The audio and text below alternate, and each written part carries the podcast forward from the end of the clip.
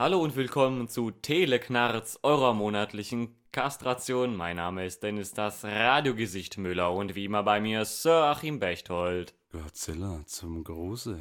Mhm. Heute zu Gast Langzeitstudent und Larry par excellence, David Michalik. Moin, moin. Larry par excellence. ja, voller Larry. Danke, Mann.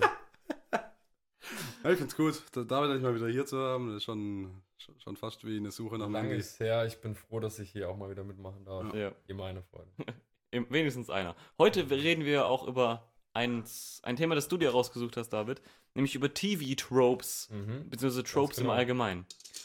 Äh, was sind Go. Tropes? Tropes sind Erzählmuster, könnte man sagen. Es sind äh, Dinge, Klischees. die in. Bitte? Klischee. Klischees trifft es auch ganz gut. Na, Ähm, die TV Tropes Webseite die- die- legt extra Wert darauf, dass es keine Klischees sind. Hm, okay. Ist, Ja. ja. gut, das sind, stimmt, das sind eigentlich keine, da hast du dich gut informiert. Ähm, also TV-Tropes ist eine Website, die im Wiki-Stil Erzählmuster, nennen wir es einfach mal, ähm, sammelt, was sich aber nicht nur auf Filme beschränkt, sondern eben äh, Literatur, Comics, äh, Computerspiele, alles Mögliche, was irgendwie ähm, narrative Strukturen hat. Und ähm, die sind halt alle so kreuz und quer miteinander vernetzt, wie ein Wiki das eben auch machen soll. Und ähm, da kann man sich ziemlich drin verlieren. Äh, da wollte ich auch noch die Geschichte erzählen, wie ich eigentlich drauf gekommen bin. Nämlich mein Bachelorvater, der meine Bachelorarbeit betreut hat, ein gemeinsamer Professor von uns.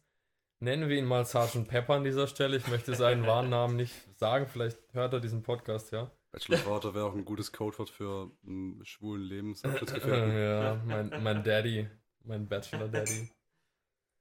Der ähm, hat mir ganz am Anfang, ich habe was mit äh, Suchmaschinen ähm, Gedöns gemacht. Und er hat mir eigentlich nur ein Beispiel zeigen wollen von einer Website, die sowas gut aufgemacht, äh, aufbereitet hat in der Suche. Und er zeigt mir diese XKCD Comics, kennt ihr das? Hm. Das zeigt mir so einen kleinen Comicstrip. Und da geht es darum, dass jemand völlig versunken ist in dieser Website, TV Tropes. Mhm. Und ich sag so, ja, keine Ahnung, kenne ich nicht. Und unser Prof war halt, oder ist halt ein ziemlicher Nerd. Und hat mir dann erklärt, dass das eben so eine Website ist mit Tropen und was weiß ich. Und das erzählt er mir, als ich gerade anfange, meine Bachelorarbeit zu schreiben. Und denke mir so, ja, geil, vielen Dank. Ähm, Das ist so wie als wir damals am Anfang vom Studium 9gag entdeckt haben. ja, so in etwa. Also Das Semester ist gelaufen. Ich habe mir da schon überlegt, ob das eine bestimmte Trope ist, dass sozusagen derjenige, der dir eigentlich deine, deine Bachelorarbeit ausgibt, dir im gleichen Moment wie die Büchse der Pandora fast eigentlich nur so das Übel mitgibt, dass du einfach dich nicht konzentrieren kannst, weil du in dieser Website verloren bist. Also, in äh, ist rein Interesse halber, inwiefern unterscheiden sich jetzt diese Tropen laut Definition von Klischees? Das müsste man nochmal auf der Webseite nachlesen. Ich glaube, die, die, die Aussage war mehr oder weniger, dass Tropes an sich nicht gut oder schlecht sind. Und dass Klischees, die sind ja schon abgenutzt. Klischee, Klischees sind ja schon Ja. schlecht irgendwie. Also Mhm. wir haben sie negativ konnotiert. Ein Ja. Trope ist aber äh, eigentlich nur ein Werkzeug und man kommt eigentlich nicht drum rum, eine Geschichte zu schreiben, ohne ein Trope zu verwenden, auch wenn man es gar nicht drauf anlegt. Ja, aber also- ist TV-Tropes nicht, also die Website, ich, ich habe die vor Jahren auch mal halt so äh, einmal durchgelesen und ne, einmal Code rauf und runter gerattert und dann gedacht, okay, Ja. gut ist.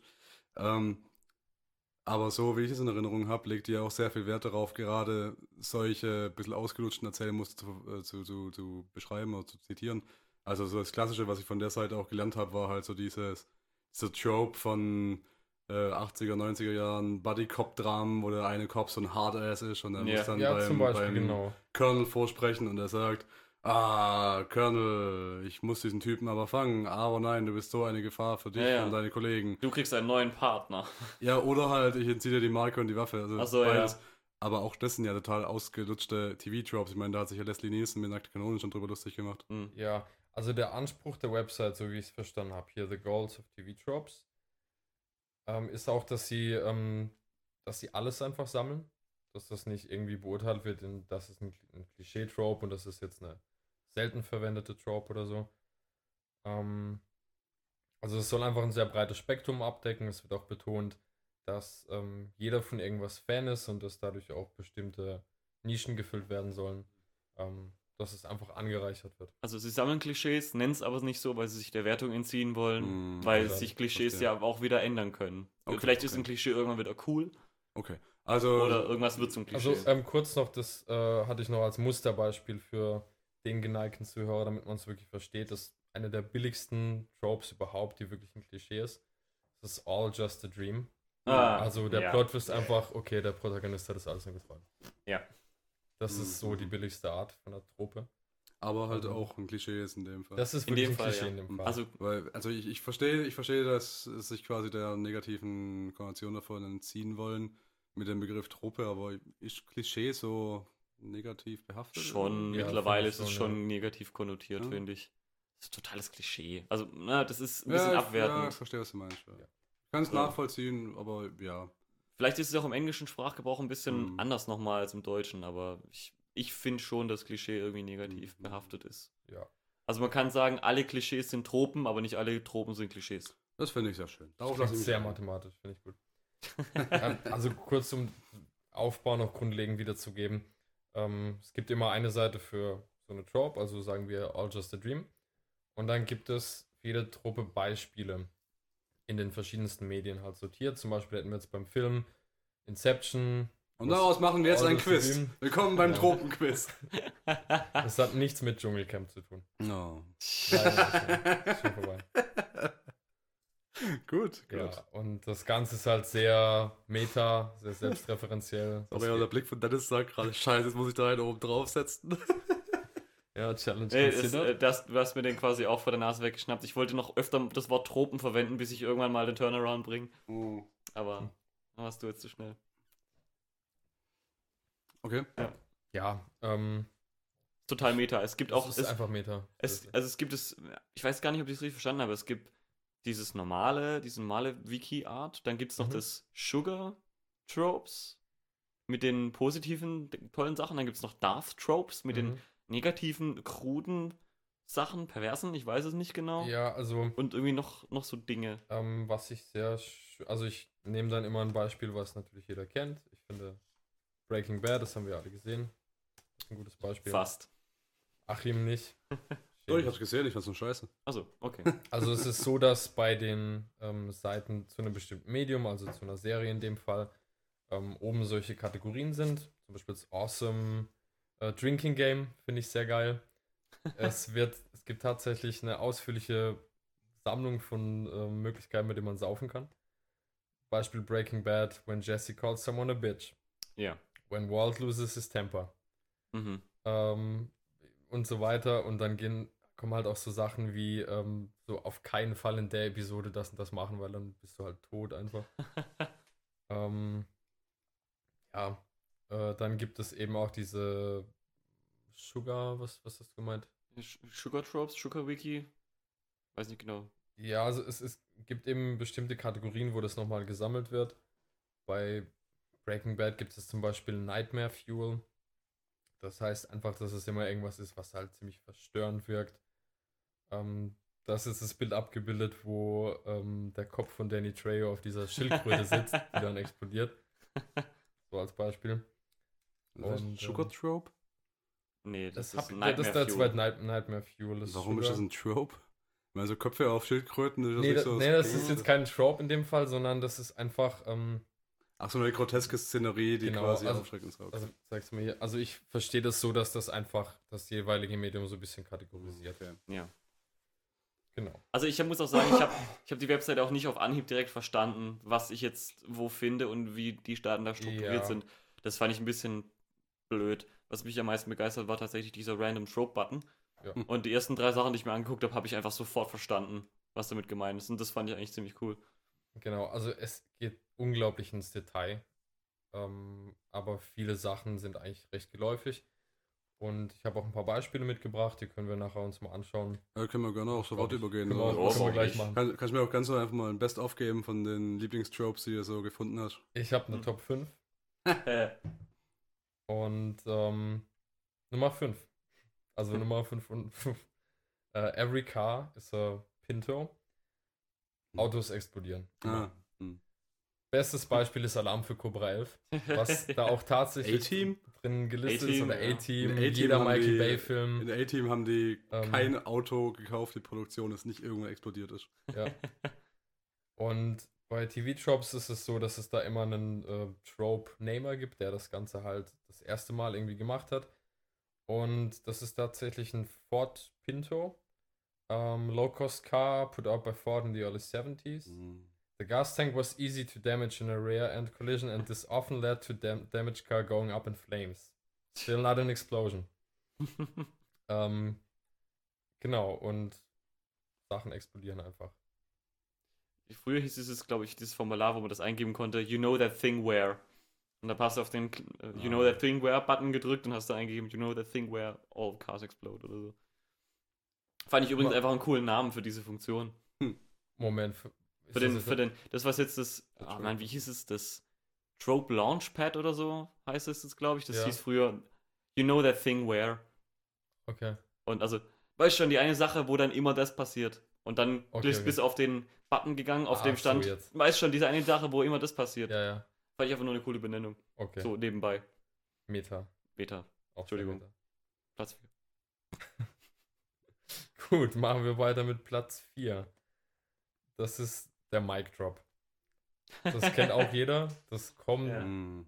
Korrigiere mich, wenn ich falsch liege. Ich glaube, es kommt einfach aus dem Comedy tatsächlich, oder? Wenn man. Das weiß ich Das nicht. kommt aus dem Rap. Ich, will- Aus dem äh, Rap? ich hätte eher Hip-Hop Ich- ich gesagt. ja. Stimmt, aus dem, stimmt, aus das dem macht Ich hätte Rap- aus dem, ja, ja. Weil So, der, dass es so hart weggedisst ist, dass du einfach, ich brauche jetzt nichts mehr sagen, ich schmeiß das Mikro Ja. weg ohne Worte. Junge. Ja, ich dachte eigentlich eher so als, als Spitzschlapp, wenn du halt weißt, du hast gerade deinen Gegner so gedisst, dass du Ja. das Mikrofon lieber wegwirfst, weil selbst wenn er es aufnehmen würde, Ja. wäre er damit halt quasi so gedemütigt, dass er aus der Nummer nicht mehr rauskommen würde. ja, und er muss sich auch noch bücken extra. Ja, und deshalb, wär, deshalb war es ja so ein Gangster-Move bei 8 Mile, wo er das Now Mikrofon aufgehoben hat und den noch krasser know. gedisst hat und dann hat es wieder auf den Boden geworfen und ist gegangen. Ja, genau. Stimmt. Also das kennt jeder, braucht man nicht mehr viel zu sagen. Ähm, was ich aber schön finde, es gibt auch Real-Life-Beispiele. Und ich weiß nicht, ob ihr es mitbekommen habt, äh, Obama in seiner allerletzten Amtsrede äh, vom Kongress hat er einen Mic-Drop gebracht. Echt jetzt? Ja, das gibt's auf Video. Nice. Er hat, ähm, also ich paraphrasiere, hat gesagt, äh, I'm confident in this nation, weiß was ich. Und dann hat er, das war so ein Ständermikrofon, hat es extra noch hochgenommen vorher und dann runtergeschmissen. und hat dann auch irgendwelche Papiere noch um sich geworfen. Also, Dollar also einfach nutgieriges Shit. Also, 20 Dollar Scheine. ja. Schönes Cool. Beispiel. Ja. Ähm, Platz 3 ist ähm, der, der oder das Batman Gambit. Ähm, das muss, Mhm. ich, mir- das muss ich selber ein bisschen mal vorlesen. Das ist, ähm, wenn man jemanden äh, austrickst, indem er, also der macht genau das, was man von ihm erwartet. Also Mhm. a plan that revolves entirely around people doing exactly what you expect them to do. Ah, mhm. Und Mhm. ähm, wenn ihr euch an Breaking Bad erinnert, da gibt es ähm, die Folge, wo äh, Jesse und ähm, Hank den Mhm. Walt ausspielen, ähm, indem er sich selber verrät, wo das Geld versteckt ist. Mhm. Krieg's, glaube ich, nicht mehr ganz zusammen, was da passiert ist, aber du weißt, welche Szene ich meine?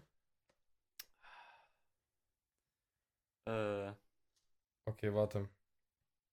Ich habe ein einfacheres Beispiel. Ich glaube, so dieses Beispiel von, ah, scheiße, wir müssen X finden und töten. Ja, wenn wir da hingehen, das können wir nicht tun. Es ist eine Falle.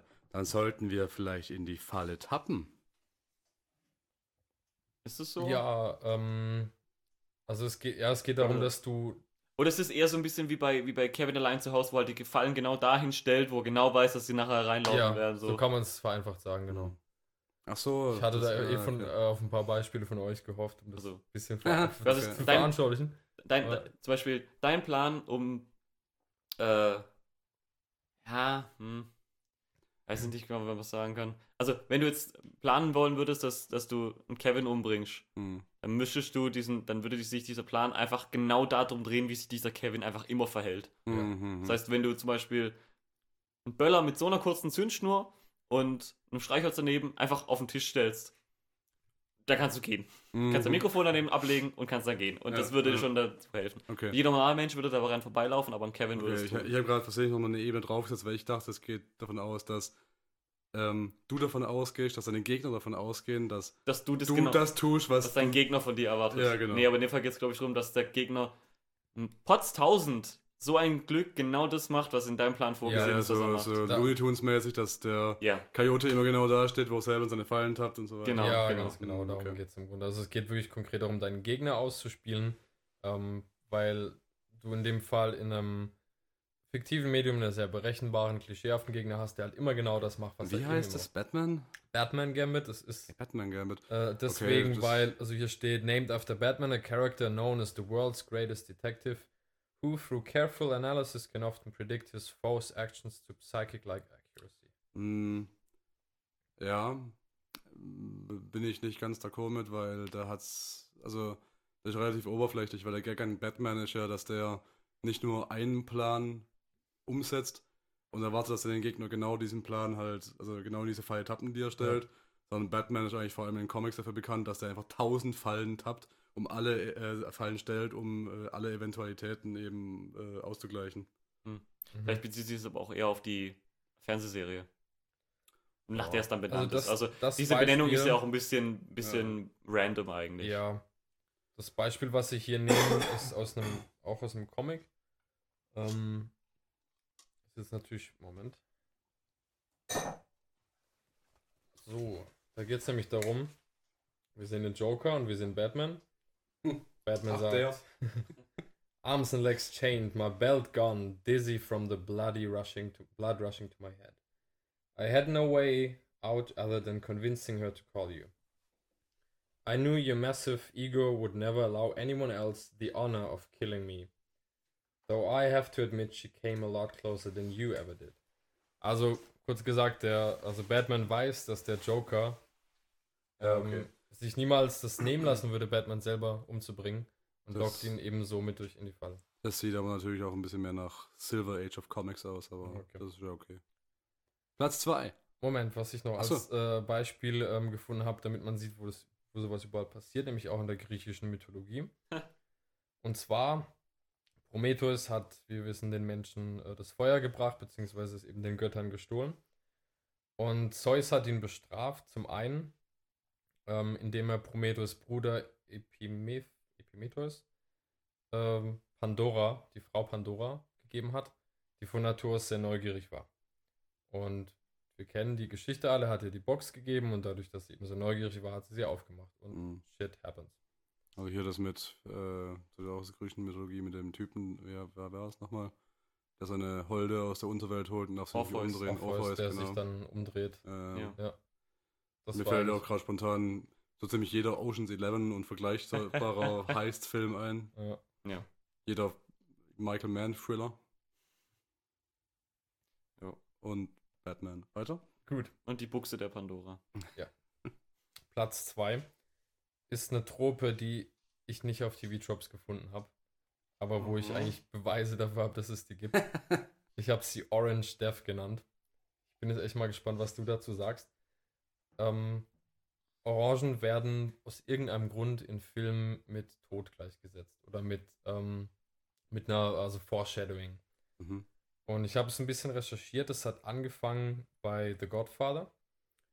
Und ähm, Mhm, ja. so eine kleine Sammlung. Oranges, Oranges appear whenever death is in the air. Also ich kann es auch alles kurz zusammenfassen.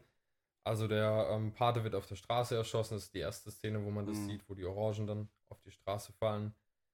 Ähm, wenn Vito stirbt, am Ende schält er dabei gerade eine Orange oder kurz davor. Ähm, siehst halt die ganze Zeit überall Orangen. Ja, also so wie ich es in Erinnerung habe, ist es aber was, was von Godfather ausgeht. Ja. Weil die Reihe das so ein bisschen prominent gemacht hat und die anderen Sachen, also Ja, andere die Medien, die kopieren machen, die ist mehr oder weniger als Zitat. Genau, als das, nicht gemeintes Zitat, aber auch. ja. Genau, es ist einfach eine Hommage.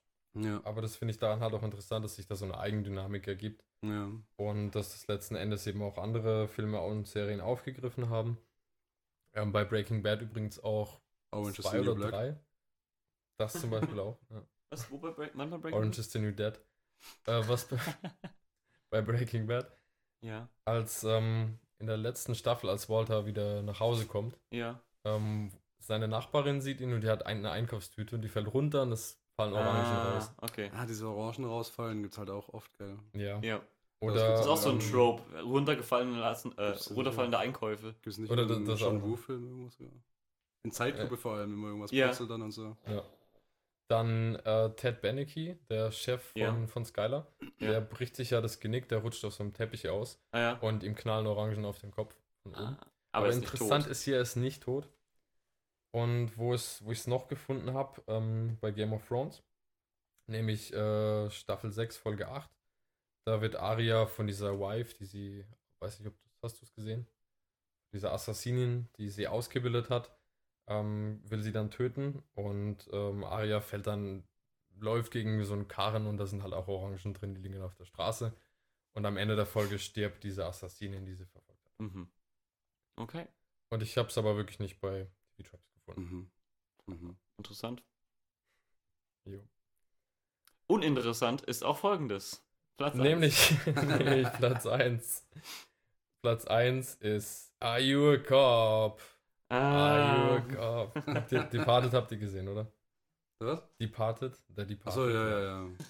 die, Are. You a Cop? die Pate. Die- Hm. Die Nachfolger von der Pate. Ah, die Die Pate. Pate. Will das hinaus auf äh, so Cops müssen immer Ja sagen, wenn sie gefragt werden, ob sie Cops sind? Ganz genau das. Ja. Das heißt nämlich Must State if you're a Cop, so nennt sich das Trope. Mhm. Und ähm, da steht einfach Common Misconception about Law Enforcement. Ähm, bla bla bla, wenn halt gefragt wird, are you a cop, dann musst du die Wahrheit sagen, wenn du wirklich Ja. ein Cop bist. Das ist irgendwie so. Ich habe das Trope auch nie verstanden, weil es irgendwie so ist. Glaubt ihr, dass Polizisten Rumpelstilzchen sind? Also, Ja. Weil das ist undercover. ja. In einem Land, wo Undercover-Einsätze über mehrere Jahre möglich sind. wenn dann Keiner von diesen kriminellen Genies auch auf die Idee, einmal zu fragen, ob er ein Ja. Cop ist. so Ja, nach zweieinhalb. Jahren irgendwie undercover wirst du in der Charade mal gefragt, haha, bist, bist du ein Cop? Also, Ah, Und er kriegt ja. totalen Schweißausbruch. Ja. Du hast dein ganzes Leben aufgegeben, Familie Mhm. zurückgelassen, Genau. neue Identität. Wenn das wirklich so wäre, dann würde die Mafia bei jedem neuen Mitglied erstmal fragen, bist du ein Cop? Einfach sicherheitshalber. Ja. Und äh, das, Och, das schönste Beispiel, äh, was ich da gefunden habe, ist auch wieder von Breaking Bad. Da sitzt, Ja. äh, sitzt, kennst du es, ne? Da sitzt Ja. äh, Badger, also einer von, von JCs Kumpels, sitzt auf einer Parkbank, verkauft Drogen. Und es kommt ein Undercover-Cop her. Und Badger, Warum ist, so Breaking Bad lastig auf einmal? das kann ich mir auch echt nicht erklären, du. Ganz komisch. Ja, mach weiter. Ja, Parkbank. und es ist auf einer Parkbank und Badger ist zu Recht ähm, äh, Skeptisch. skeptisch, danke. Und ähm, dann meint der Polizist halt so, du weißt ja, wenn ich ein Kopf wäre, müsste ich es dir sagen, also frag mich ruhig. So, ja, und dann fragt er halt, are you a cop? Also nee. Und dann natürlich ähm, holt er seinen Ausweis raus, Zugriff, verhaftet, bam. Und Also- Badger ist halt immer noch enttäuscht, weil er wirklich denkt, dass das so funktioniert. Also das ist ja für mich so ein klassisches Filmklischee, weil das wurde dann mittlerweile wirklich auf jede erdenkliche Art hoch und runter Ja. genudelt. Also es gab es ja bei Training Day, ich glaube es gab schon vor Jahrzehnten in irgendwelchen Cop-Dramen und es gab schon auf so viele erdenkliche Arten und Weisen. Das habe ich schon gesehen in der Originalform, in der dekonstruierten Form, in der dekonstruierten, rekonstruierten Form und in der dadaistischen Form. Ich hatte von dieser, von diesem Trope, also Klischee, also so Scheiß, habe ich schon so viele Varianten gesehen, dass ich mittlerweile schon, also da hat man immer eine Erwartungshaltung, mittlerweile habe ich schon keine Erwartungshaltung mehr. Ja. Weil ich schon Optionen gesehen habe wie, bist du ein Cop? Nein, ich bin eine Orange. Bam, bam, du bist tot. Hätte eigentlich wissen müssen, dass die Orange seinen eigenen Tod voraussetzt. ja, exakt. Ja, also das, das ist dann eigentlich wirklich schon wieder ein Klischee. Sollen wir vielleicht mal dazu übergehen, unsere eigenen Lieblingsgeschehs irgendwie mal aufzuzählen? Ja, ich habe auch mal, ich habe auch ein paar Mal auf diesen Random Pro Button ge äh, geklickt und habe dann auch ein paar gefunden, die mir zugesagt haben. Zum Beispiel das eine hieß I am Spartacus. Hm, I am Spartacus. No, I am Spartacus. Nein, ich bin Äh, Spartacus. Club der Genau. Toten Dichter, wo sie alle auf die Tische Genau, stehen und so. Dachte ich ne? auch dran, genau. Ja. Dann gab es noch das Klischee, äh, das Trope von, ähm, dass in so einer Gruppe von Hauptpersonen immer mal eine Person dabei ist, die sehr kindlich ist. Hm. Und die bedient wohl zwei Fangruppen. Einerseits die, die väterlich, mütterlich, geschwisterliche Gefühle dafür hegen. und die anderen, die sich davon sexuell erregt fühlen. Ich wollte gerade als Beispiel irgendwie Mikey von Ninja Turtles aufzählen, aber. Oder bei Digimon, der kleine, der, äh, der kleine Mhm, Bruder mit dem äh, Patamon. Ach, so Ja. was kleines Kindliches, okay. Ja. Ich dachte gerade eher so an Michelangelo oder halt äh, hier, wie heißt der? Der Kiffer von der Scooby Gang. Äh, Shaggy. Shaggy. Ja. Aber das ist das Ich Kindliche. fand den als Rapper besser. Ja, aber so. Das Kindliche ist natürlich noch was anderes, ja. ja. ja. Ja, also das war so, so ein Beispiel, das ist mir direkt selber eingefallen. Mhm. Aber keiner weiteren. Also, Ich, das mit dem Sexuellen habe ich ein bisschen abgetan. Mhm. mein, mein absolutes Lieblingstrope, und das ich äh, erwähne es auch immer gern, wenn ich in entsprechende Filme ins Kino gehe. Ähm, so ein Guilty Pleasure von mir sind so, ah, sag mal, Geister und oder Exorzismus-Horrorfilme. Mhm. weil ich lieb diesen, dieses Klischee von der spanischen Frau, die immer sofort weiß, was Sache ist. Ja, und dann Das ist die, gebeten. die Haushälterin oder. Ja, oder egal, was es ist. Also, ich, Das ist ich, immer eine ich weiß spanische zum- Frau. Ja, das ist immer eine spanische Frau. Das, das ist immer die einzige gläubige Person, das ist immer eine spanische Frau. Mittleren also, Alters, Ja, etwas stämmiger. aber ab und zu mal, genau, ab und zu mal stämmiger, ein bisschen älter, genau, mit so einem Kreuz, mit so einer Kreuzkette Genau. um, Mhm. die sofort, mir, So beim, genau, genau. Beim ersten Anzeichen von Bullshit, das vor sich geht, ist das die erste, die so die Hände zum Gebet form, äh, formiert Ja. und sagt, oh, El Diabolo, und geht einfach Ja. aus dem Raum raus. Das ist die einzige kluge Person in solchen Filmen. Ich liebe Ja. das total. Das gab es in Paranormal Activity gab's das mehrfach. Das gab es in, in ähm, Drag Me to Hell. Das gab es. Meine Lieblingsversion davon war in den letzten paar Jahren von dem Shyamalan-Film Devil, wo es in einem Aufzug, schon ein paar Jahre her mittlerweile.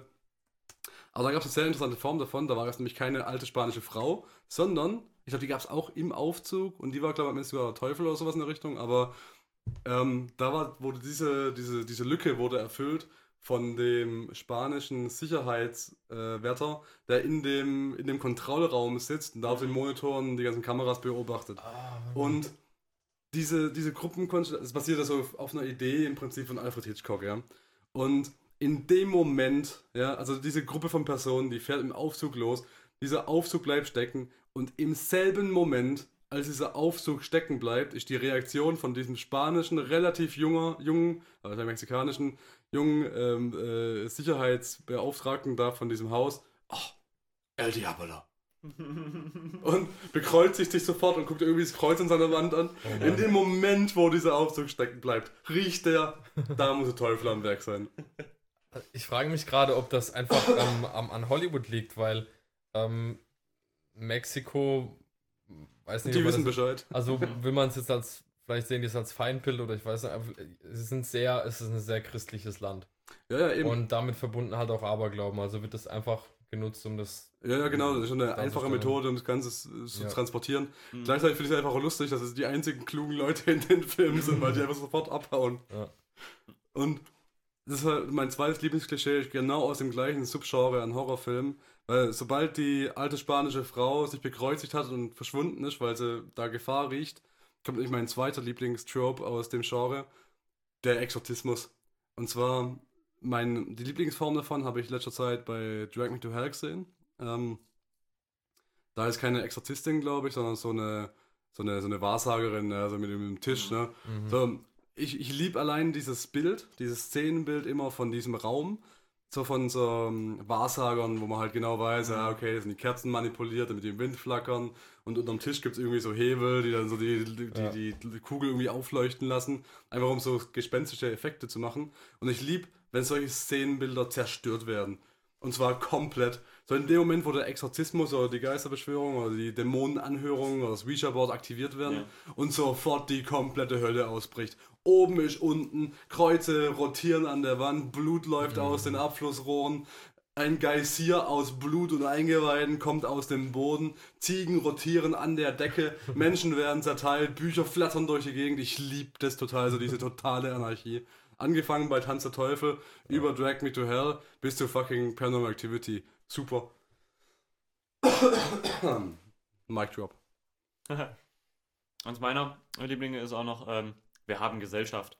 Ja, ja. Immer wenn zwei im Auto sind und hinten taucht ein Auto auf, weißt du genau, das Auto ist kein normales Mhm. Auto, sondern es ist ein Folgeauto und keiner drin sagt, oh, guck mal, noch ein Auto, sondern Ja. wir haben, ich glaube, wir haben Gesellschaftsjob. Oder der Oder aus, aus, aus der anderen Sicht, ähm, wenn du in ein Taxi steigst, folgen sie diesem Wagen. Ja, Das Genau. ist auch so ein Klassiker. Und der hässliche Bruder von den beiden Klischees. und das ist I've got a bad feeling about this. Dass auch noch jeder Taxifahrer mitmacht. Ja, genau. Ja. Sagst du, ich- was, welchem Auto? Nein, er fährt einfach mal los. Ja, ich habe echt in New mal, York macht City, man, Motherfucker. im, im echten Leben, das sollte man echt mal ausprobieren, so einfach vor the lulz. Einfach. Ich würde es voll einen Meter machen und meinen Taxisteiger sagen, folgen Sie diesem Taxi. ja, oder das. Hm, gab es sonst noch irgendwelche Tropes, die ich gesehen habe? Ja, ich meine, den, den, was ich ja vorhin erwähnt habe, den Polizeikapitän, finde ich auch immer super. Ja. Der immer nur hinter seinem Tisch hockt, Ja. immer einen Schnauzer hat. Immer schon Äh. schreit. Nur- meistens eine Krawatte und ein äh, Suspender, wie heißt das? Ein Hosenträger an. Hosenträger, ja. Mhm. Äh, immer schreit und immer so einen, so einen echt wurstigen Zeigefinger hat. Ja. Ja. Und er sagt immer so, ich kann ihn das nicht noch, noch mal durchgehen lassen. Ja. Und dann macht es aber nochmal. Und eine Viertelstunde später, dann, wenn er gefeuert wurde, der Barkeeper, der immer Sachen zu putzen hat, Ja. durchgehend, Der immer die, keine anderen Gäste da sind. da da gibt es eine schöne Szene in äh, Pleasantville mit Tobey Maguire, ne, dieser ja. Schwarz-Weiß-Film, der, Schwarz-Weiß, ja. ja genau, der immer bunt wird. Ähm, wo die Charaktere ja auch sehr ähm, klischeehaft in so einer idyllischen Kleinstadt dargestellt werden. Und ein Barkeeper, der putzt einfach immer die gleiche Stelle. Ja. Und die ist dann schon so aufgerieben.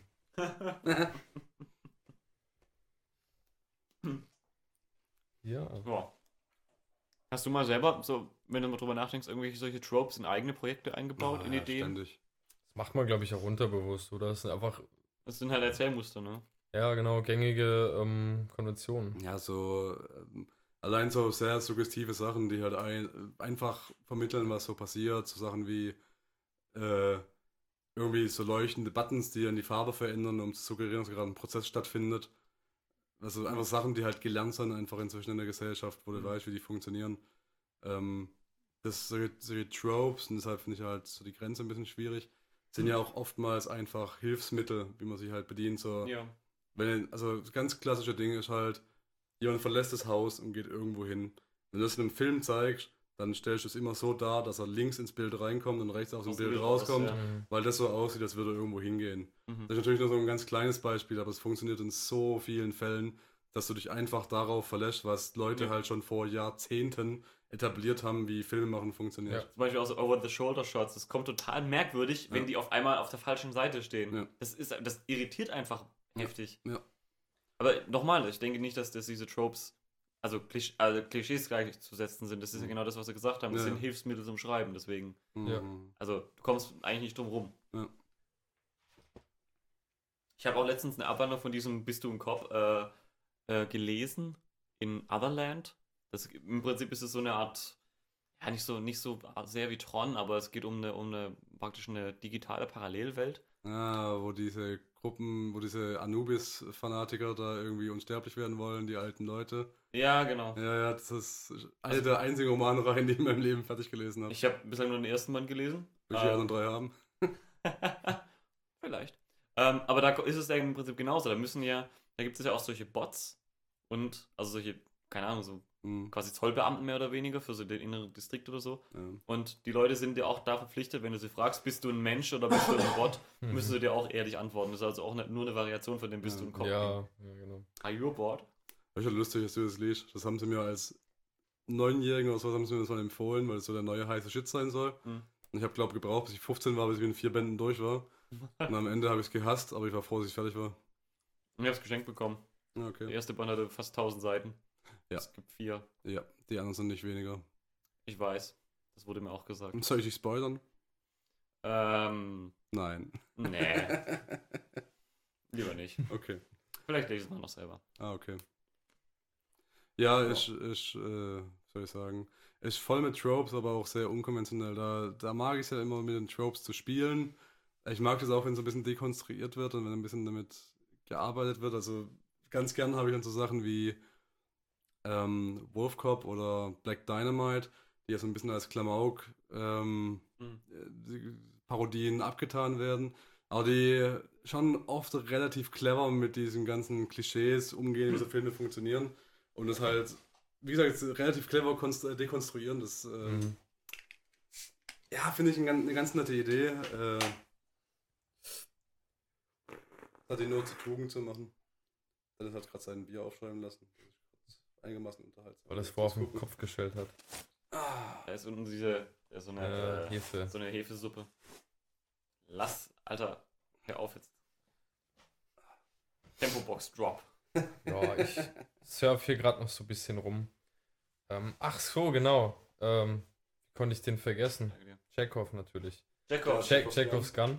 Ja. Ähm, da gibt es ein ganzes Sammelsurium von Abwandlungen. Ähm, da gibt es alle, also Chekhovs Gunman ist natürlich dann die Person, die zum Beispiel ähm, so einen Plot-Twist ähm, auslöst. Oder, ähm, lass mich noch ein bisschen Ja, erzähl mal, was Chekhovs Gun ist. Chekhovs Gun ist, ähm, ist das eigentlich nach einem, war das ein Drehbuchautor? Also Nee, Chekhovs was- Gun Was ist hier eine Figur bei Star Trek? bei Star Trek? Okay, Chekhov. sorry, dann weiß ich nicht, wie der Name zustande kam. Also das Prinzip ist, wenn du in einem ersten Akt eine Waffe zeigst, dann geht die im dritten Akt los. So ganz grob gesagt. Jetzt. Also sprich, wenn du irgendetwas das einführst, es Title of your Sextape? wenn du, wenn du irgendwas einführst, sei es jetzt äh, ein Charakter oder eben eine Waffe oder irgendwas, dann muss es ja eine Funktion haben innerhalb von einem Film oder von einem Buch oder wie auch immer. Ja. Das heißt, die muss dann irgendwann abgefeuert werden. Ja, ich Job kann nicht sagen, Nimmers- woher das A kam. Anton Chekhov. Das kam daher, dass Chekhov halt eigentlich auf der Brücke als äh, Navigator arbeitet und normalerweise halt nicht äh, eine Waffe bedient. Und wenn Chekhov dann halt mal mit Waffe gezeigt wird, dann kannst du davon ausgehen, dass der die halt auch irgendwie einsetzt. Okay, aber kann es sein, dass er einfach nach ihm benannt wurde? Also wie hier steht, es war ein russischer Kurzgeschichtenschreiber und ähm, Theaterschreiber, ähm, der das halt irgendwann mal verwendet hat. Boah, das kann sein, aber ich bin. Ich hab's, ich hab's anders gehört. ich finde meine Version besser. Gibt sicher verschiedene. Jumping the Shark ist ja auch so ein Trope, oder? Ja. Sogar fast eine Art Meta-Trope. Weil das auch oft halt zitiert, also angewendet wird. Ja, es kommt als- von äh, Fonzie, von ja, von Happy, Happy Happy, Days. Days. ja. Was ist das? Das ist, äh, Jumping the Shark ist der Punkt, an dem eine äh, Serie endgültig ihren Qualitätsverlust besiegelt hat, indem Mhm. irgendwelche blöden Aktionen durchführt, die überhaupt nicht in dieses Universum passen. Okay. Und Jumping the Shark kommt aus der Serie Happy Days, kennst du die vielleicht? Nee. Und so quasi die Ur-Sitcom, kann man vielleicht sagen. Hm, auf jeden Fall. Ähm, und da gibt es äh, diesen, diesen Fonzie, gespielt von Henry Winkler, so der cooler Typ mit Lederjacke und wenn die Jukebox, Italiener. Ja, wenn, er, wenn die Jukebox immer. kaputt ist, haut er einfach noch drauf und dann geht sie wieder an und so. Jo. Und an sich ist es an so tralali, fröhliche Welt, ne? Ja. Und es spielt eigentlich alles nur in so einem Diner hauptsächlich, Mhm. ne? Und in irgendeiner Staffel, die 12. oder so, kam es wohl irgendwie dazu, dass Fonzie dann mit Wasserschieren über einen Hai springt Ja. mit einer Schanze. Und das war einfach total lächerlich und Ja. total abstrus und passt überhaupt nicht rein. Und da war quasi Happy Days mehr oder weniger gestorben. So im Das Nachhinein ist halt so, gesehen. wenn, wenn quasi endgültig alles an Stoff ja, äh, ausgenutzt hast, wenn jeder mal mit jedem geschlafen hat, Mhm. jede zwischenmenschliche Beziehung da mal ausgenutzt ist und wirklich jedes, jeder Ja. Klischee-Plot mal bedient ist. Ja. Dann musst du halt irgendwas gibt, überlegen. musst du- musst halt einen aus der Kanone Jumping the schießen. Shark, genau. Ja, ich habe sogar gefunden hier. Jumping the Shark. Ja, Ja. gerade bei, bei lang, Long-Running Series natürlich, ne? Ja. Also ich bin sicher, dass auch ähm, ein, schrecklich, ein schrecklich in der Familie oder so auch so einen Moment hat. Ja, mir fällt nur gerade keiner ein. Was mir da aber einfällt, ist zum Beispiel die, die Einführung von einer neuen Figur. ja. Dieses, dieses Kind namens Sieben. Ach so, ja, Gründe. das war auch furchtbar. Das war auch furchtbar. Das ist vielleicht auch ein Trope, aber weiß nicht. ja, bei, Also, bei, neue Figuren einfügen beim. bei Scrubs war das im Prinzip äh, so das alte Krankenhaus wird abgerissen. Wir sind jetzt einem neuen Krankenhaus mit vielen neuen Studenten und machen hier in Wirklichkeit nur noch äh, ein Lehrkrankenhaus, wo die ganzen Studenten unterrichtet werden. Hm. Ja. Das war, das war ja eigentlich, war das ja als neue Serie gedacht. Ja, das ja. war ja Scrubs Med School. Das, gescheitert. ja, aber das war eine eigene. Ja, die die Scrubs war vorher schon irgendwann auch Ja. aufgebraucht. Also genau wie du gesagt hast, da gab's, gab, gaben die Figuren und der Kontext einfach keinen neuen Stoff mehr her. Das Schöne ist, wenn man natürlich Dan Harmon ist, dann kann man auch sagen, ich mache einfach fucking Community und dann jump ich in jeder Folge den Shark. Also ich gucke gerade noch How I Met Your Mother der Vollständigkeit halber fertig, Mhm. auch wenn ich es schon echt äh, teilweise ätzend finde. Und ich glaube, da ist, wurde irgendwann der Punkt erreicht, ähm, als Robin immer gefühlt abwechselnd mit Barney und mit Ted Mhm. zusammen war. Es ist immer hin und her gewechselt. Hat, irgendwann hat Barney sie geheiratet und Ted hat immer noch Gefühle für sie. Und das ist für mich gerade der Punkt der Serie, wo ich so, eigentlich keine Lust mehr. Eigentlich aber- hätte man sich drei Staffeln sparen können, komplett. Ja, absolut. Ich habe beim Gefühl, beim Wort Gefühle abgeschalten. Wollen wir das. Thema noch ein bisschen in die Länge strecken und den Shark überspringen oder sollen wir weitermachen? Hm, Wie Wir du willst. können weitermachen. Ich, also ein, äh, ein Punkt hätte ich noch, ansonsten, wenn ihr noch was äh, habt. Und zwar gibt es da die äh, Self-Demonstrating Articles. Das heißt einfach, dass ein Artikel über irgendeinen Film oder was auch immer in dem Stil geschrieben ist. Von dem Film. Ach so. Also ah, das ist einfach, ähm, hm, Beispiel Rick and Morty, ähm, haben sie einen abwechselnden Dialog geschrieben von Rick und Morty. Der ist halt immer sehr Mm. überspitzt formuliert. Rick Mm. rülpst die ganze Zeit, Morty ist Zeit, oh, oh, jeez, Rick, I don't know, Rick. Ja, also Tom Hanks, der bei so einer Dankesrede für Forrest Gump irgendwie stottert und sich wie ein Idiot verhält und so. Ja, das ist, das ist Ah. halt geschrieben. Und dann gibt es noch ähm, ein absurdes Beispiel. Ich weiß nicht, ob ihr James Joyce Finnegan's Wake kennt. Mhm. So James Joyce, bekannter irischer Autor, schon lange verstorben. Der hat ein Werk geschrieben, was kein Mensch versteht. Das hat er, ich glaube, er hat 20 Jahre dafür gebraucht oder so. Das ist in einer Art Kunstsprache geschrieben, die er erfunden hat. Und keiner weiß, worum es wirklich in diesem Roman geht. Hm. Und der Artikel ist aber komplett, also der Artikel über dieses Buch ist komplett in dieser Sprache geschrieben und zumindest verfügbar. Okay. Also, Gibt es eigentlich einen Namen für den, äh, diesen Klischee Daniel Düsentrieb, den man in Actionfilmen oder so Agentenfilmen immer hat? So Ja. Q. ist ein verrückter. Erfinder oder Äh, so? so, hey, du bist neu in unserer Geheimorganisation. Hier, geh erstmal zu Daniel Düsentrieb und lass dich mit tollen, fantastischen Gadgets ausstatten. Hier hast du eine Uhr, die auch ja. explodiert. Hier ein Bleistift, der auch eine Gabel ist. So Zeug. Hier ein Bleistift, der auch einen Radierer hat. Hier eine Uhr mit äh, Seilwinde, die genau dein Körpergewicht trägt. Und aber hier ein. Stück Seifes, aber sie ist auch ein Waffeleisen. War das würde Zeug sogar, einfach. ich würde sogar wetten, dass es Trope Daniel Düsentrieb heißt, auf Englisch. Also, wie heißt der auf Englisch? Keine weiß ich nicht. Muss ich gucken. Vielleicht heißt es eher Q, weil ich glaube, Q ist halt der bekanntere davon, oder? Weiß nicht. Hm. Okay, Aber ja, also das er ist heißt auch so ein. Giro Gearloose. Ah, ja. Gear. Richard Gere. Oh, was es gibt. Gyros. Das Trope. Gyros. Brad Pitt isst was im Film. ja, stimmt. Ich, was war Nein, das letztens? gibt's Mo nicht, Watch Mojo? Nee. Keine Ahnung. Weiß ich nicht. Irgendwas habe ich gesehen, da kam das nämlich auch vor. So, äh, Dinge, die Schauspieler tun, die dir vorher noch nie aufgefallen sind, Ja. aber die sie immer tun. Brad Pitt ist immer Brad was. Pitt, ist, Äh, Brad Pitt ist immer. Brad Pitt, genau. Brad Pitt. Brad Pitt. Brad Pitt ist verdammte Scheiße. Mittlerweile müsste auch ein Trope sein, dass wenn irgendwie gerade eine Szene unlustig ist, irgendeine dicke Person über ihre Genitalien redet. In Ha. Komödien. Hm. Was gibt. Ah, das, das sieht nach dem aus. Der Bungling Inventor. Hm. A trope that started out as a subversion of the Gadgeteer Genius. Das ist der wahrscheinlich. Hm. Mad Scientist. Ja. Ja. Ja. Kommt hin. ja. Was wir da als Beispiele haben. Filme. Filme. Gut, ja, Dr. Brown ist verrückt in die Zukunft. Ja, da muss ich auch sagen, so diese, die ernsthaften, verrückten Erfinder, die fand ich nie so richtig interessant. So, egal ob es Dark Knight ist mit Morgan Freeman oder äh, hier Q bei den James Bond-Filmen oder auch bei Kingsman. Das ist alles doch so ein bisschen bodenständig. Ich mag, wenn es dann so richtig abgefahren wird. So. Mission Impossible war tatsächlich immer ganz gut. Ich mag die Filme überhaupt nicht, aber so die Szenen, wo er irgendwelche verrückten Erfindungen hat mit, ja, hier eine Armbanduhr, aber sie ist auch eine Enzyklopädie und ein komplettes Schlagzeugset. Das ist schon einigermaßen unterhaltsam in den Film. Ja. Also die, die, die Szenen aneinander geschnitten, einfach eine Stunde lang von allen Filmen in den letzten zehn Jahren, go, bin ich dabei. Ja, also ich denke, Ja. mit den Tropes können wir soweit einmal. Ja, das lässt sich halt echt Verbunden. unendlich in die Länge ziehen, aber ich glaube, wenn wir da nochmal ran. Ich glaube, da können wir auch einfach regelmäßig drauf zurückgreifen, Das einfach nochmal zehn Stück vorlesen und Ja, vielleicht Ja, also, eine, das neue- eine kannst- neue Rubrik machen, das richtig, Random das Trope und du schon der Woche. Ja. Das ist halt wie die Website selbst, kannst dich da komplett drin verlieren, kannst Ja. durchklicken, aber auch.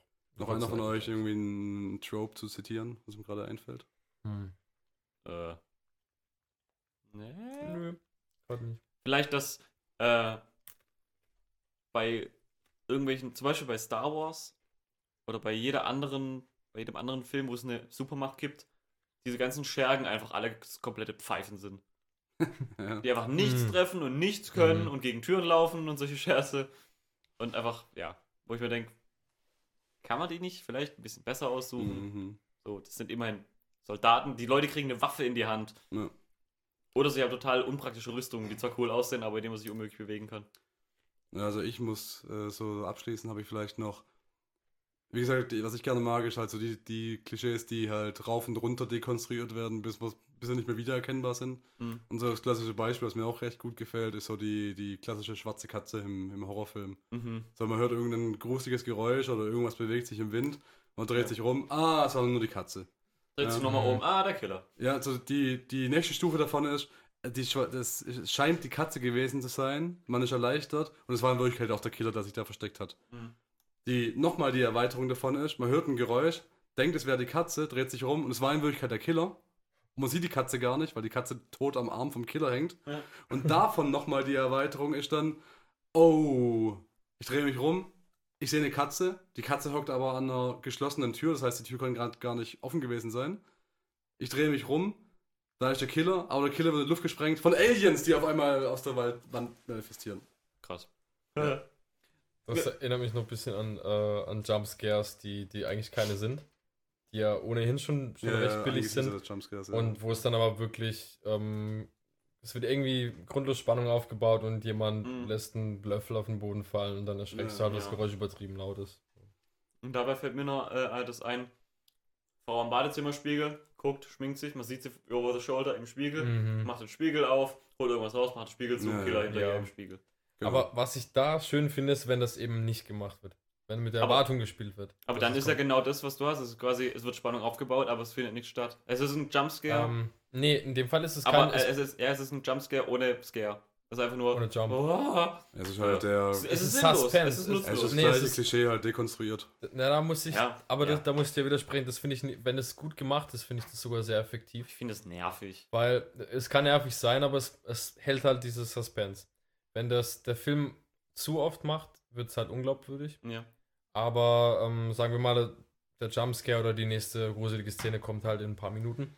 Ja, Und dann baut er das auf, indem er das nicht einlöst. Also Das ist halt genau das und Problem, weil mittlerweile ist das halt der Inhalt von Horrorfilmen. Das ist halt, ja. Ja. Halt du, solltest, du solltest Spannung nicht durch Jumpscares oder die Abwesenheit von Jumpscares aufbauen, sondern durch Ja. eine gruselige, unheimliche Stimmung. Guck dir mal Shining an. Das macht es nicht einmal. Ich habe Shining vor zwei Wochen im Kino gesehen, weil Oh, der Sonderverführung nice. der Film war. Geil. Leck mich am Arsch, ey. Dieser Film, der funktioniert einfach immer noch ohne irgendwelche billigen Jumpscares, ohne irgendwelchen Abwesenheiten von Jumpscares, sondern der funktioniert, weil er eine unheimliche Stimmung hat. Und damit können wir auch gleich das Thema beenden. Ich will nur noch ein kleines, kleine Anekdote von Shining äh, erzählen, die so fantastisch ist, weil irgendwie das, das Film nochmal ein ganz anderes Licht drückt. Wenn ihr Shining im Blick, äh, im Kopf habt, einigermaßen. Ja. Ja. Es gibt eine Szene relativ am Anfang vom Film, das Bewerbungsgespräch von Jack Torrance bei dem Hotelbesitzer. Wo es Mhm. mich in der deutschen Synchro massiv irritiert, dass der andere die. Synchronstimme hat, die er sonst Jack Nicholson hat. Ja, Danke, ja, eins ja. Und ähm, die reden da miteinander. Mir ist in 30, 40 Mal, die ich diesen Film gesehen habe, im Zeitraum von letzten 20 Jahren, nicht einmal aufgefallen, dass in diesem Raum noch eine dritte Person sitzt. Was? Da sitzen Jack Nicholson, Ja, der Hotelbesitzer ja. und ein dritter Typ, den du nur in einem einzigen Shot siehst.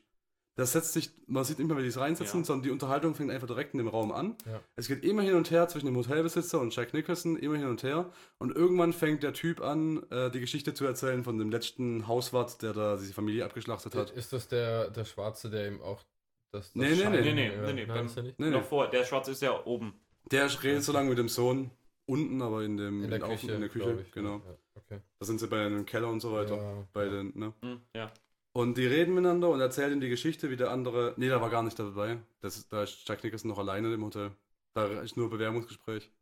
Ja. da ist das, Das so noch gar noch mit dabei. Ja. Okay, aber die sind Bewerbungsgespräch und dann? Wie, wie schaltet er sich Genau, ein? und dann reden die miteinander und der erzählt ihm dann die Geschichte von dem Typen, der als letztes da gearbeitet hat und die Familie abgeschlachtet hat. Und in dem Moment cuttet die Kamera nach rechts und du siehst, dass da noch ein Stuhl ist neben Jack Nicholson, wo die ganze Zeit scheinbar ein Typ saß. Und der kommt nur in diesem einzigen Shot vor und sagt nichts. Und dann wird es wieder zurückgecuttet auf den Typen, der die Geschichte weitererzählt, und Ja. dann wird Jack Nicholson. Hm. Und dann gehen die irgendwann raus und der interagiert die ganze Zeit nicht mit Jack Nicholson. Mhm.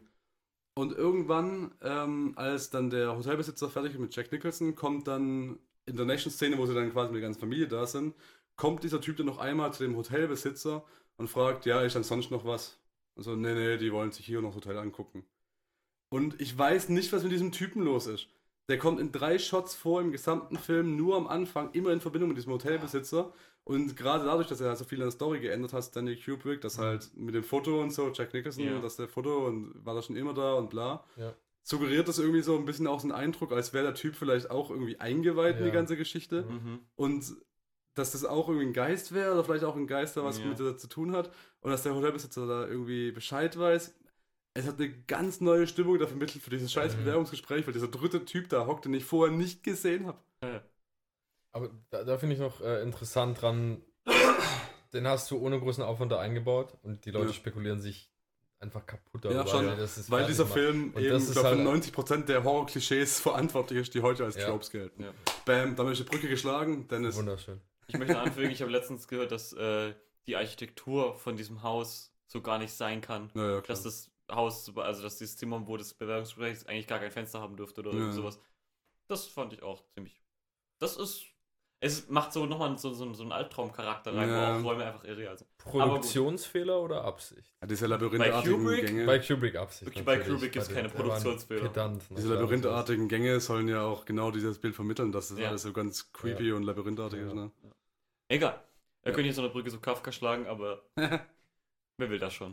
Äh, dann würde ich sagen, belassen wir es dabei mit den TV-Tropes und kommen zum Kevin der Woche. Oh, okay. Oder zu Notcher oder Meisterweite. Nee, keine Woche ist gut. Ich muss nur umschalten. Oder zum Kevin der Woche. Der Kevin der Woche. Kevin der Woche, diese Woche wird ganz klein, ganz schnell abgehakt. Ähm, es ist ein Kevin. Ihr müsst euch vorstellen, wenn ich nach einem Kevin der Woche suche, ich habe da verschiedene Instanzen. Ähm, ich habe Ich habe verschiedene Informanten. ich hab da, ich hab da diverse Seiten, in denen ich einfach mal das Wort Kevin googeln kann, um mal zu gucken, was da so passiert. Ne? Ähm, ich habe auch eine Reihe von Lesezeichen mit eher, sag mal, zeitloseren Sachen, historische Kevins, zukünftige Kevins, Kevins ehrenhalber, die man irgendwann verwenden kann. Aber so das erste, was ich überhaupt mache, so abgesehen von den zwei Sachen, ist im Prinzip mal ganz klassisch auf Google gehen, Kevin News, go, mal gucken, was passiert, was auf mich zukommt. Und eine Sache, die ich immer machen musste, ist so ein paar Namen ausblenden von Typen, die Kevin heißen, aber sich halt selten was zu Schulden lassen kommen. Und deshalb sieht meine Google-Suche mittlerweile aus, ähm, also das erste Mal Google, Kevin News minus Durant. Weil Kevin Durant ist so ein Typ, das ist ein Basketballspieler, stinklangweiliges Thema und ich möchte ihn jetzt einmal verwendet haben, einfach um mein scheiß Gewissen zu befriedigen, dass ich nicht jedes Mal einfach instinktiv die News über Kevin Durant ausblende, sondern dass es definitiv mal irgendwas gibt, über das man reden kann. Auch wenn es nur was Kleines ist. Kevin Durant, Basketballspieler. So. Hat sich aufgewärmt bei dem Spiel gegen äh, Golden States, äh, was weiß ich. Ähm, ja, genau, die haben gegen Boston gewonnen, hat er sich äh, aufgewärmt davor äh, und hat irgendwie scheinbar einen momentären äh, Verlust seiner Hand-Augen-Koordination oder Verstandes erlebt und äh, hat einfach einen Ball, der auf ihn zugebounced ist, wie ein, wie nennt man das? Die Leute hier bei, bei Beachball, wie heißen das? Volleyball. Volleyball, danke schön. Gepitcht. Mila Superstar wäre ich gerade noch äh, gewesen. Ähm, in die Luft gepitcht, hat den hoch in die Air, äh, in die Luft katapultiert. Wer, hey, hier steht's mal, weil hier ein Volleyballspieler. Und äh, der Ball ist irgendwann wieder runtergekommen und hat einen 70 Jahre alten Mann im Publikum getroffen, auf den Kopf und ein bisschen verletzt. Aber weil es natürlich auch extrem scheiße sein muss, war der Typ nicht irgendein Mitte 70-Jähriger, sondern der 75 Jahre alte Ex-Marine-Veteran mit drei Purple Hearts und einem Bronze-Star, weil er in Vietnam gekämpft hat, namens was weiß ich, Joseph Francia, genau, der auch noch irgendwie ein extrem krasser Weinmogul in der Gegend ist. Und dann musste es sich anstatt zu spielen irgendwie drei Stunden bei dem im Umkleideraum entschuldigen. So, Kevin Durant, Motherfucker, jetzt habe ich die endlich mal gekriegt. Ah, danke, Kevin. Formschön. Und damit kommen wir zu Nacho How to Masturbate to This.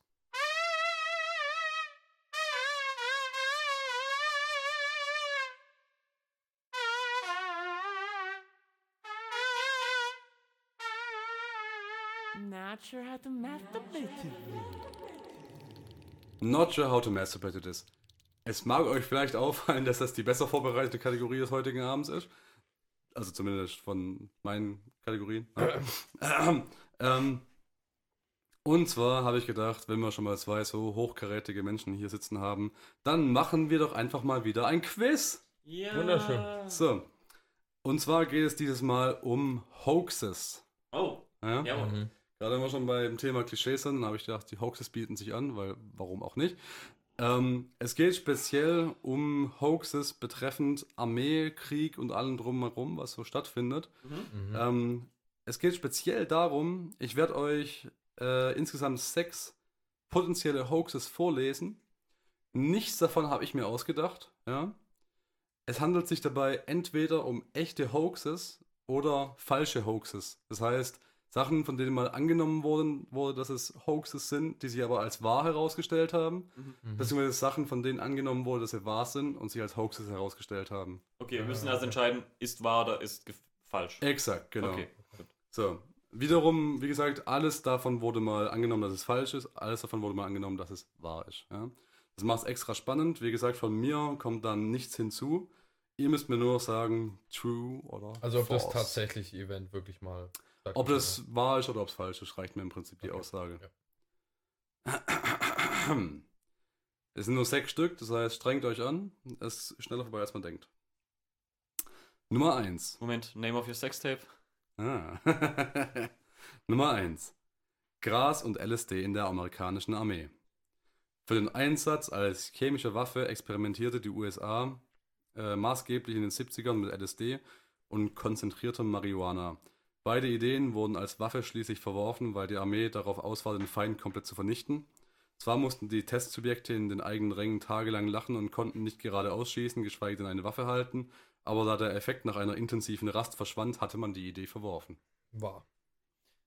Bin ich Langweiler? Ja, sage ich auch wahr. Ja. Und es ist natürlich wahr.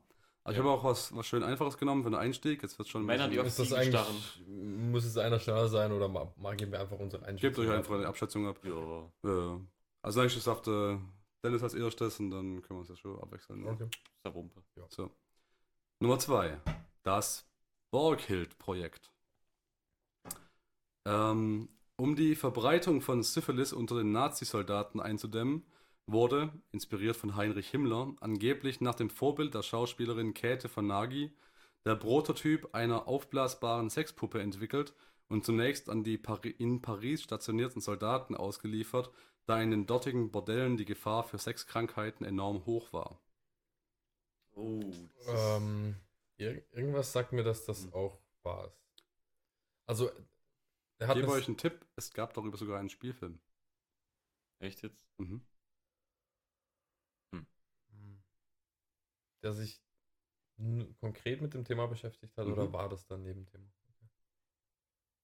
Also du hast schon gesagt, du willst Gefühl wahrnehmen. sagt mir, es ist wahr, ja. Meins auch, aber ich sag falsch, einfach aus Gründen. Aber es klingt so, das Borghild-Projekt, das klingt schon richtig nach. Ist ein. That's a thing, aber gut. Ich Mhm. sage, es ist falsch. Er sagt, es ist wahr. Und es ist falsch. Was? Das ist tatsächlich ein Hoax gewesen. Es wurde jahrelang angenommen, dass es wahr ist. Und ähm, äh, da gab es auch einen Spielfilm drüber zu der Zeit, als man angenommen hat, dass es wahr ist. Ich glaube, da ist schon mittlerweile auch schon 12, 13 Jahre alt. Und ähm, nach langer Recherche hat sich herausgestellt, dass diese Aufzeichnungen, auf die sich das Ganze beruft, einfach nicht existieren. Und äh, diese ganze Hoax-Geschichte baut im Prinzip darauf auf, dass äh, der Himmler wohl Hitler einen Brief geschrieben hätte, dass äh, die Sexkrankheiten viele von den Soldaten in Paris davonraffen und er irgendwas unternehmen müsste. Und dann wollten es, also das wirklich komplett ausgeklügelt, eine ewig lange Geschichte. dass sie dann rumgemacht hätten, ob sie dann irgendwie kein Gesicht auf die Puppe machen. Und es war dann irgendwie sehr gruselig. Und dann haben sie angefangen mit Gesichtern zu experimentieren. Die waren dann hässlich und noch gruseliger. Und dann haben sie irgendwie versucht, nach der bekannten Schauspielerin das Ganze zu modeln, die sie dann aber gesagt hat, nee, will ich nicht. Und haben es trotzdem gemacht und ein ewiges Hin und Her und es war eine ewig lange Gesch- Geschichte. Es gibt einen richtig interessanten Wikipedia-Artikel drüber. Den Film kann man auch sich auch mal angucken. Aber tatsächlich hat sich das dann irgendwann als Hoax herausgestellt.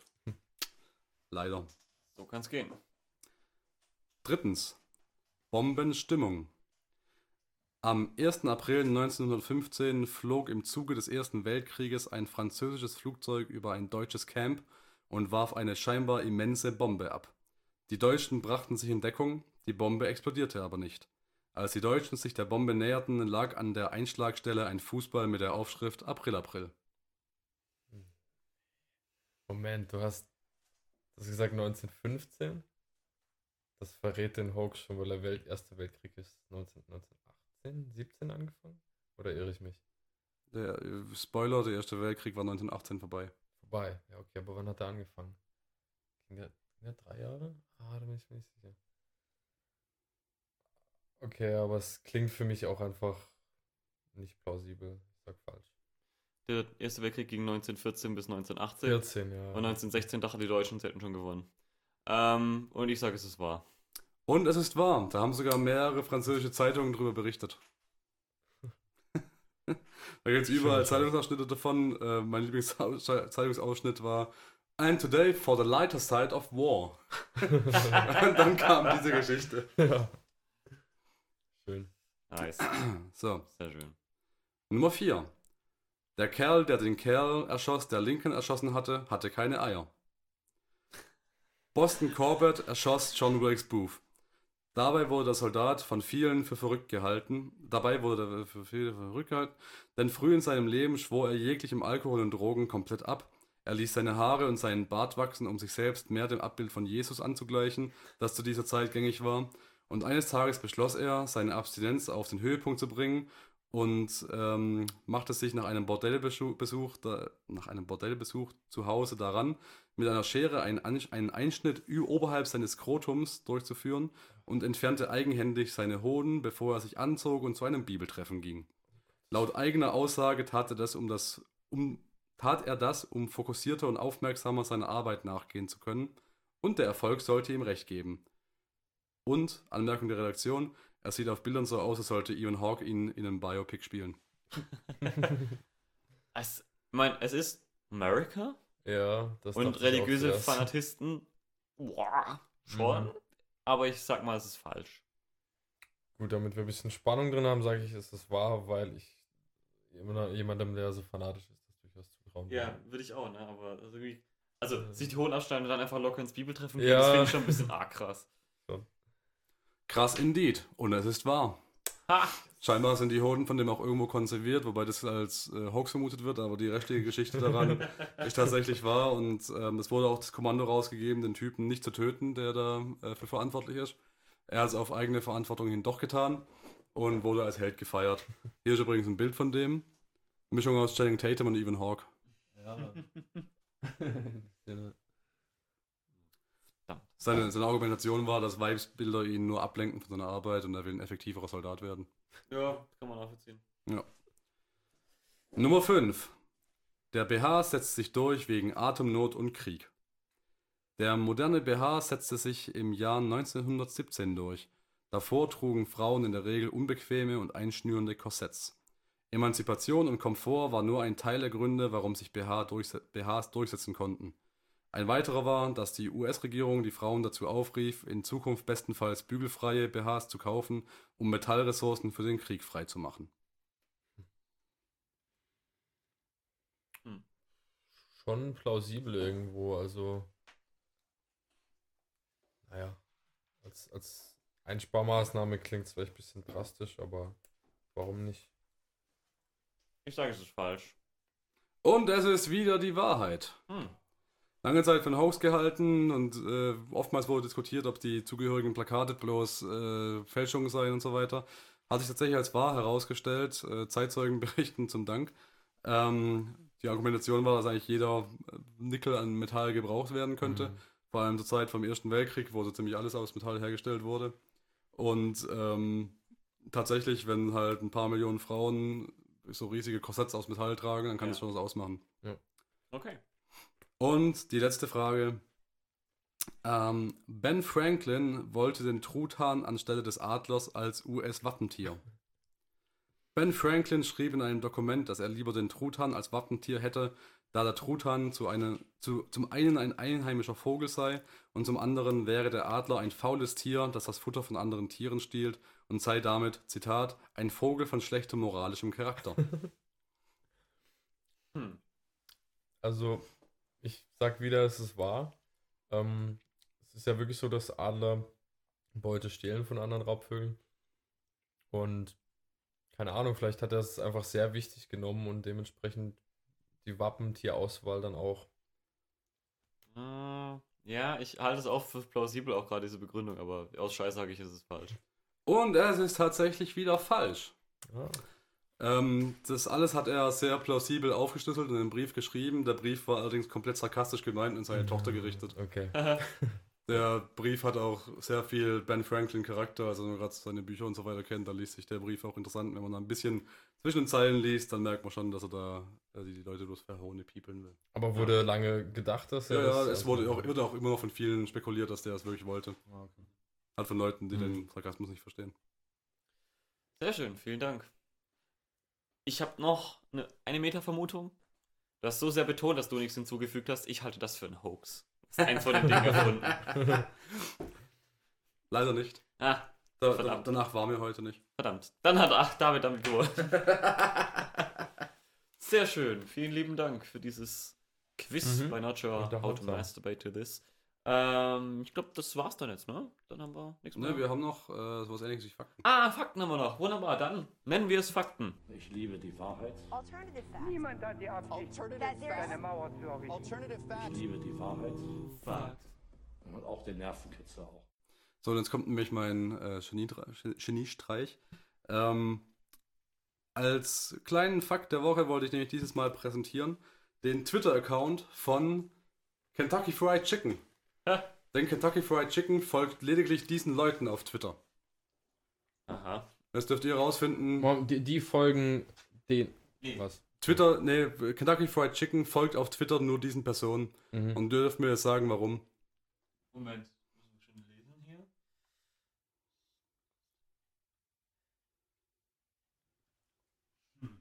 Ich möchte gerne auflösen. Ja, Moment, Moment, Moment. Wir dürfen noch raten, oder? Ist egal. Sag an. Ich hab, ich hab, ich hab absolut keine Ahnung. Ich, ich hab nur, ich kenne nur Victoria Beckham und Melanie C, aber Ja, was haben die gemeinsam? Models? Spice Nein, Girls. War mal Spice Girls. Ah, Deshalb folgen die fünf. Spices. Ah. Five was? Spices and Nein. eight Herbs. Ah. Äh, Äh, six Herbs. Fünf Spice Girls und six, sechs Menschen, sechs Typen, die Herb heißen. Eleven Ah. Herbs and Spices. Das ist Meta. Nices. Ah, Das waren die Fakten. Fassen wir zusammen. Too long, didn't listen. Way too long. I didn't listen to a single word. Was haben wir heute gelernt, David? dass alles eine Trope ist. Okay. Ich finde, dass Spice Girls ein ausgelutschtes Klischee, bedumdumtis, äh, sind. Ähm, ich habe gelernt, dass ähm, wenn ich mir einen Kentucky Fried Chicken auf dem Klo umdrehe und da eine schwarze Katze sehe, dann liegt das an der. Dann ist die aus Metall. So. Ich habe heute gelernt, dass sich der Killer vom Killer von Hitler, von, von Hitler, von. Egal, weiter. Also ich habe heute gelernt, dass ich, ähm, wenn ich mir mal ähm, die Hoden entfernen sollte dann in die Kirche gehe, mich nicht unbedingt hinsetzen würde. Deshalb Kniesche auch in der Kirche. Ich habe gelernt, dass wenn die Deutschen sich ihre Genitalien abgeschnitten hätten, dann hätten sie keine Syphilis bekommen. Ich habe gelernt, wenn der Killer vom Killer von Lincoln die Five Spices gesehen hätte, hätte er sich vielleicht nicht die Hoden abgeschnitten. Hast du noch einen? Mm, mm, kommt vielleicht noch. Immer weiter. So lange können wir nicht warten. Das war Teleknatz. Ich bedanke mich bei Halt, David. Moment, nein. Halt, stopp. Oh doch, ich habe ähm, gelernt, dass ähm, das Shining wirklich ein verdammt guter Film ist, den ich immer wieder angucken sollte. Und das Fazit sollte man definitiv von der Folge mitnehmen. Genau. Das war Teleknatz. Ich bedanke mich da bei David Michalik. Gerne. Wie immer bei mir Sir Achim Bechtold. Mein Name ist Dennis, das Radiogesicht Müller. Das war Teleknatz. Wir freuen uns aufs nächste Mal. Bis dann.